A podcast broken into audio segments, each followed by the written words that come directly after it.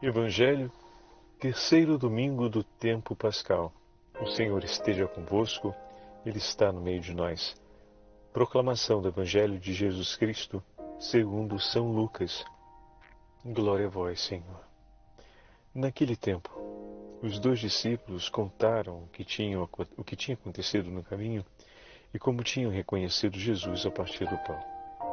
Ainda estavam falando quando o próprio Jesus apareceu no meio deles e lhes disse: A paz esteja convosco. Eles ficaram assustados e cheios de medo, pensando que estavam vendo um fantasma. Mas Jesus disse: Por que estáis preocupados? E por que tendes dúvidas no coração? Vede minhas mãos e meus pés, sou eu mesmo. Tocai em mim e vede um fantasma não tem carne nem ossos, assim como estás vendo que eu tenho. E dizendo isso, Jesus mostrou-lhes as mãos e os pés, mas eles ainda não podiam acreditar, porque estavam muito alegres e surpresos. Então Jesus disse: Tendes aqui alguma coisa para comer?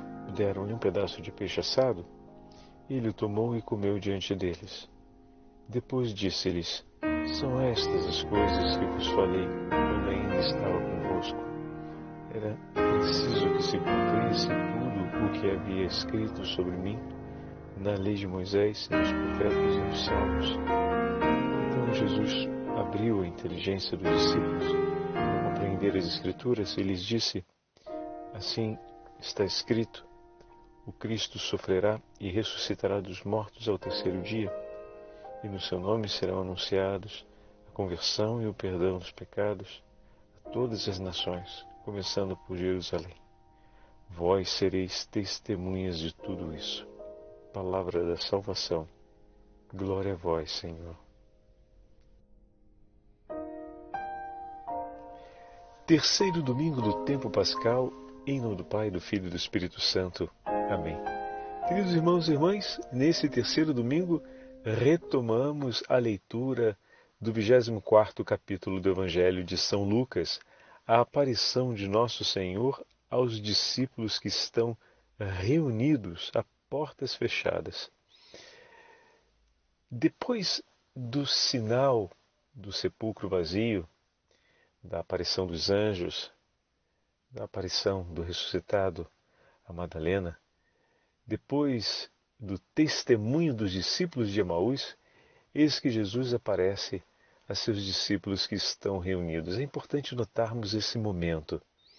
Os sinais da ressurreição estão sendo entregues aos discípulos, porém, sistematicamente, os discípulos têm demonstrado dificuldade para acreditar na ressurreição do Senhor, têm demonstrado dificuldade para perseverarem na fé.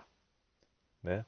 Se olhamos a sequência, desde o sepulcro vazio até agora, os testemunhos têm se multiplicado, porém os discípulos têm resistido.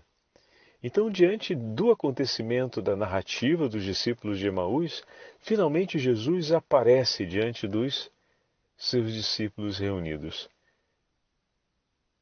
O próprio Senhor se faz presente no meio deles para que eles consigam agir com fé, para que eles consigam acreditar na ressurreição. Eis aqui o grande sinal da presença do ressuscitado. Ele aparece no meio dos seus discípulos e declara em favor deles a paz. É interessante porque, se olharmos com atenção o Evangelho de hoje, todas as ações são tomadas por Jesus. É Jesus que toma todas as iniciativas. Jesus aparece, Jesus fala, Jesus pergunta, Jesus responde, Jesus oferece suas mãos e seus pés, Jesus pede o alimento e, por fim, como ouvimos, Jesus declara: Vós sereis testemunhas de tudo isso. Que interessante! Todos os gestos nas mãos do Senhor, todos os gestos oferecidos em favor dos apóstolos, para que eles consigam permanecer firmes na fé como o Senhor se empenha e toma iniciativa por nós para que possamos permanecer firmes na fé. De modo particular, quando olhamos a sequência do Evangelho de hoje, o Senhor começa anunciando-lhes a paz. Jesus apareceu no meio deles e lhes disse: A paz esteja convosco. Já tivemos a chance de poder meditar sobre essa declaração de paz do Senhor, que ao aparecer no meio dos apóstolos, não veio para trazer um juízo, não veio para cobrar deles uma resposta por suas atitudes, no sentido de vocês me abandonaram, vocês que não foram, agora devem responder por não. A atitude de Jesus é a atitude de quem veio de fato para reconciliar, de quem veio para trazer ao outro a possibilidade de permanecer unido a Ele. O Senhor declara a sua paz e nos traz para junto de si. Por que estáis preocupados e por que tendes dúvidas no coração? O Senhor conhece o limite do coração de cada um deles. Cada um dos, dos discípulos, meus irmãos, provavelmente teve a sua dificuldade pessoal para permanecer na fé, ou seja, para permanecerem acreditando no Senhor.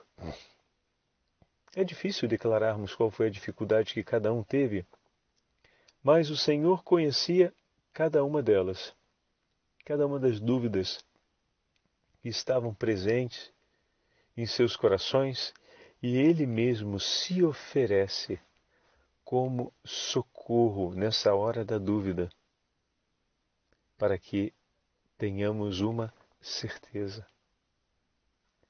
Como é significativo isso! Cristo vem ao nosso encontro para que nós sejamos homens e mulheres firmes. Ele acolhe as nossas dúvidas, acolhe os nossos momentos de incerteza e se faz presente conosco e por nós para nos ajudar a irmos para além das dúvidas e das incertezas dessa vida. Como é, é delicado esse gesto, né? E se refletirmos a atitude de Jesus, às vezes pretendemos do outro que esteja sempre firme, que não haja dúvida em seu coração e que seja ao mesmo tempo muito coerente. E os discípulos estavam ali, diante do ressuscitado, mas vendo os sinais, mas tendo ainda dificuldades para acreditar. E o Senhor, vendo o coração deles, escolhe agir por eles. Toda a ação de Jesus no Evangelho de hoje tem um crescente em favor da profissão de fé dos apóstolos. Lucas, falando em relação aos apóstolos, vocês reparam que todos os gestos pertencem a Jesus, mas os sentimentos são narrados a respeito dos apóstolos. Isso é muito interessante. É, os apóstolos sentem medo, se agitam, se alegram, depois eles ficam surpresos, é, eles entregam alguma coisa. O único gesto deles é entregar né, a Jesus o alimento. Por que, que Lucas narra essa sequência dos afetos ou dos sentimentos demonstrados pelos discípulos, para ajudar-nos a compreender que cada gesto de Jesus impacta sobre a vida do seu discípulo, movendo um sentimento que é fundamental para que ele consiga viver uma experiência de fé. A experiência de fé, ela envolve todos os sentidos do nosso ser não é apenas um ato de inteligência. Quais são os sentimentos que precisam ser alcançados por Jesus ou quais os sentimentos que precisamos modelar na nossa experiência com Jesus para que nos ajude a consolidar um ato de fé. É importante. Lucas descreve cada um dos sentimentos, desde, a, desde o medo até a alegria. E diz, por fim, que Jesus, sentando com eles, ou seja, modo de dizer, né?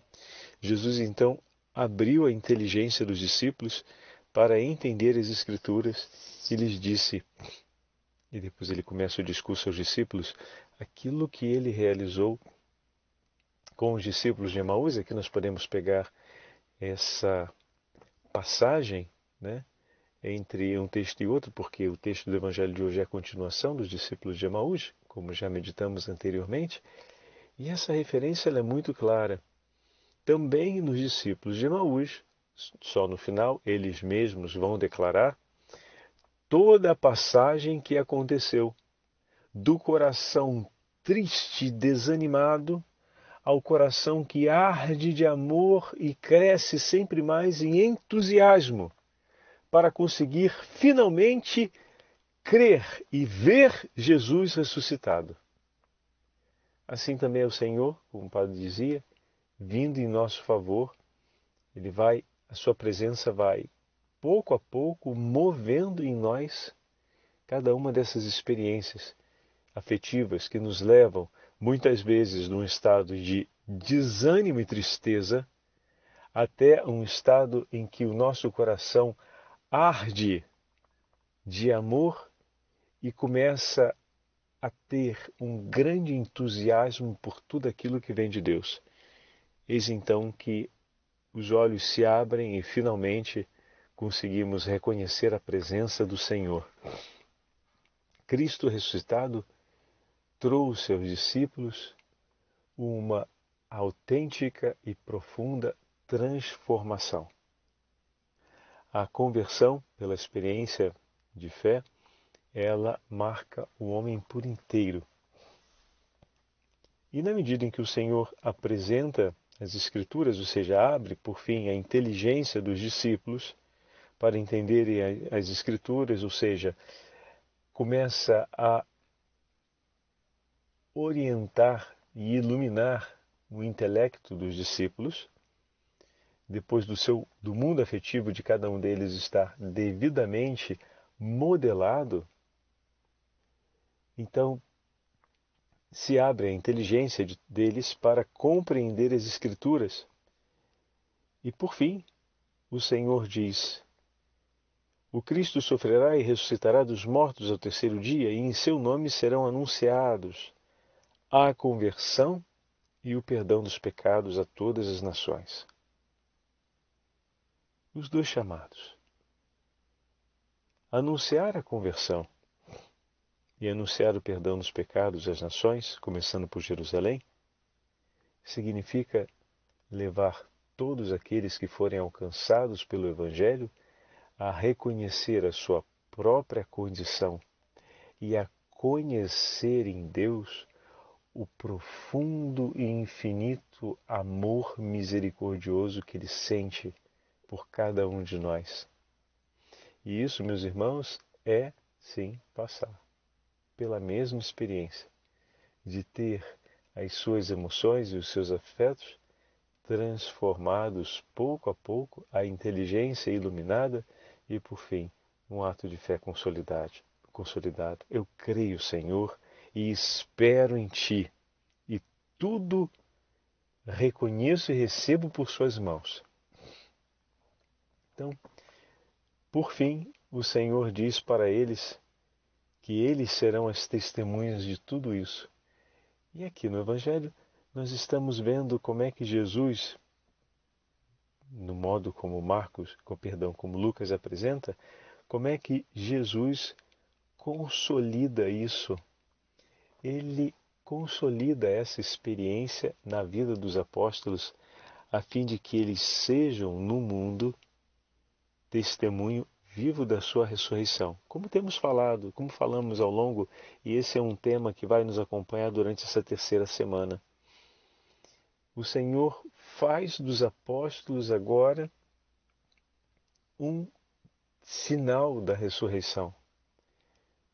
Porque ao reconhecerem Cristo ressuscitado, aqueles que antes eram tristes e desentusiasmados se tornam cheios do entusiasmo e ao mesmo tempo plenos de felicidade, se tornam filhos da paz. Eles tinham se tornado filhos do medo e agora, diante da presença do ressuscitado, foram libertos desse medo que os escraviza, que os aterroriza e passaram a ser agora filhos da paz. E anunciam ao mundo a paz que Cristo consolidou em seus corações. Anunciam ao mundo a alegria que o ressuscitado consolidou em suas vidas. O testemunho da fé é o testemunho de uma mudança real realizada pelo próprio Deus sobre a nossa história. Vai escrever São Gregório Magno comentando o texto de hoje em uma de suas homilias ao Evangelho de São Lucas. Como é que o corpo do Senhor, uma vez ressuscitado, continua a ser um corpo verdadeiro, podendo ao mesmo tempo entrar no local onde os discípulos se encontravam, apesar das portas estarem fechadas? Devemos estar cientes, caríssimos irmãos, de que a ação divina nada teria de admirável se a razão humana pudesse compreendê-la totalmente e que a fé não teria mérito algum se o intelecto lhe fornecesse provas experimentais completas. Sendo por si mesmas incompreensíveis, tais obras do nosso Redentor devem ser meditadas à luz das nossas ações, das outras ações do Senhor, de forma que sejamos levados a acreditar nestes seus feitos maravilhosos por força daqueles que ainda o são mais. Com efeito, o corpo do Senhor que se juntou aos discípulos, não obstante estarem as portas fechadas, caríssimos irmãos e irmãs, é o mesmo que na Natividade tornou visível aos homens ao sair do seio fechado da Virgem Maria. Olha que maravilha! São Gregório disse que precisamos olhar feitos mais extraordinários para compreendermos esses feitos extraordinários, que são aqueles da ressurreição, o fato de Jesus entrar portas fechadas, o fato dele ter um corpo como o nosso, depois de ter passado pela morte, corpo esse que pôde ser tocado pelos discípulos e que os discípulos viram funcionar tal e qual o nosso. Né? Então ele faz esse paralelismo com o mistério da encarnação. É belíssimo. E uma das imagens tão bonitas é essa ele entrou numa sala fechada no meio dos discípulos, mas por que nos admiramos com isso? Se ele saiu de um seio virginal, o seio da Virgem Maria, sem romper esse seio, saiu de um seio fechado. Continuando, não fiquemos, pois, admirados de que nosso Redentor, depois de ter ressuscitado para a vida eterna, tenha entrado com as portas fechadas porque tendo vindo ao mundo para morrer, ele saiu do seio da Virgem Maria sem o abrir. Belíssimo. E como a fé daqueles que o viam era ainda hesitante, o Senhor convidou-os a tocar essa carne que atravessara portas fechadas, para que não duvidassem, e a cada gesto seu crescessem na fé. Olha que maravilha, meus irmãos. Jesus cumpre em favor dos discípulos, como falamos no início, gestos e ações para que eles cresçam na fé. Que carinho do Senhor e ao mesmo tempo que zelo. Continuando. Ora, aquilo que podemos tocar é necessariamente corruptível.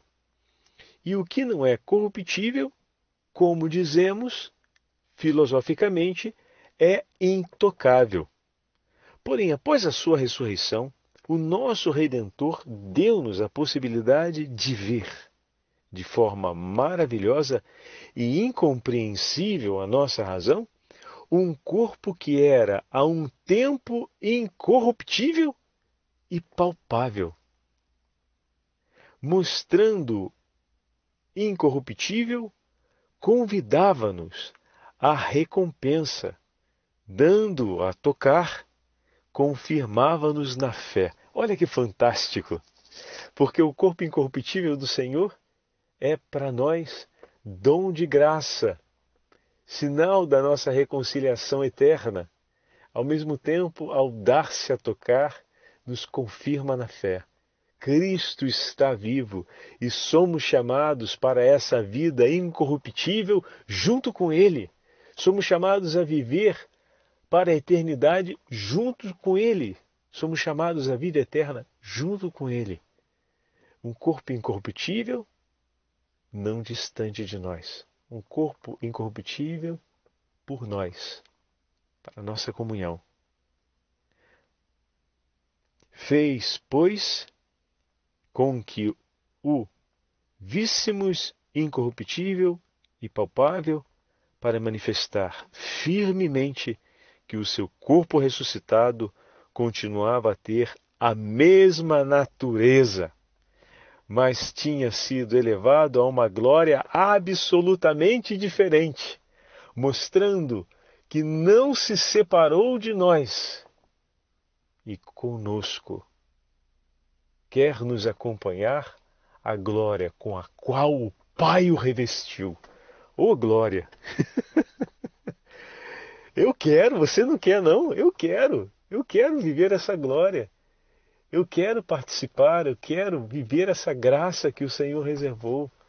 Que bom, meus irmãos, começarmos a terceira semana da Páscoa ouvindo essas palavras de São Gregório Magno que nos confirma com tanta beleza e entusiasmo o Evangelho de hoje.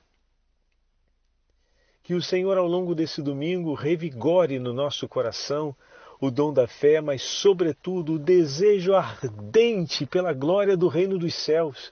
Senhor, quero viver essa vida contigo para participar das glórias do seu nome na alegria dos céus. Dai-me, Senhor, a graça de perseverar até o fim contigo e que nada me separe da perseverança na fé na Sua ressurreição, para que juntos possamos participar eternamente das alegrias que foram reservadas a Ti, que o Senhor divide comigo e oferece por mim. Obrigado, Senhor, bendito seja o Teu santo nome. O Senhor esteja convosco, Ele está no meio de nós pela intercessão da Santíssima Virgem Maria, Rainha dos Apóstolos e dos Santos Apóstolos do Senhor, abençoe-vos o Deus Todo-Poderoso, Pai, Filho e Espírito Santo. Amém.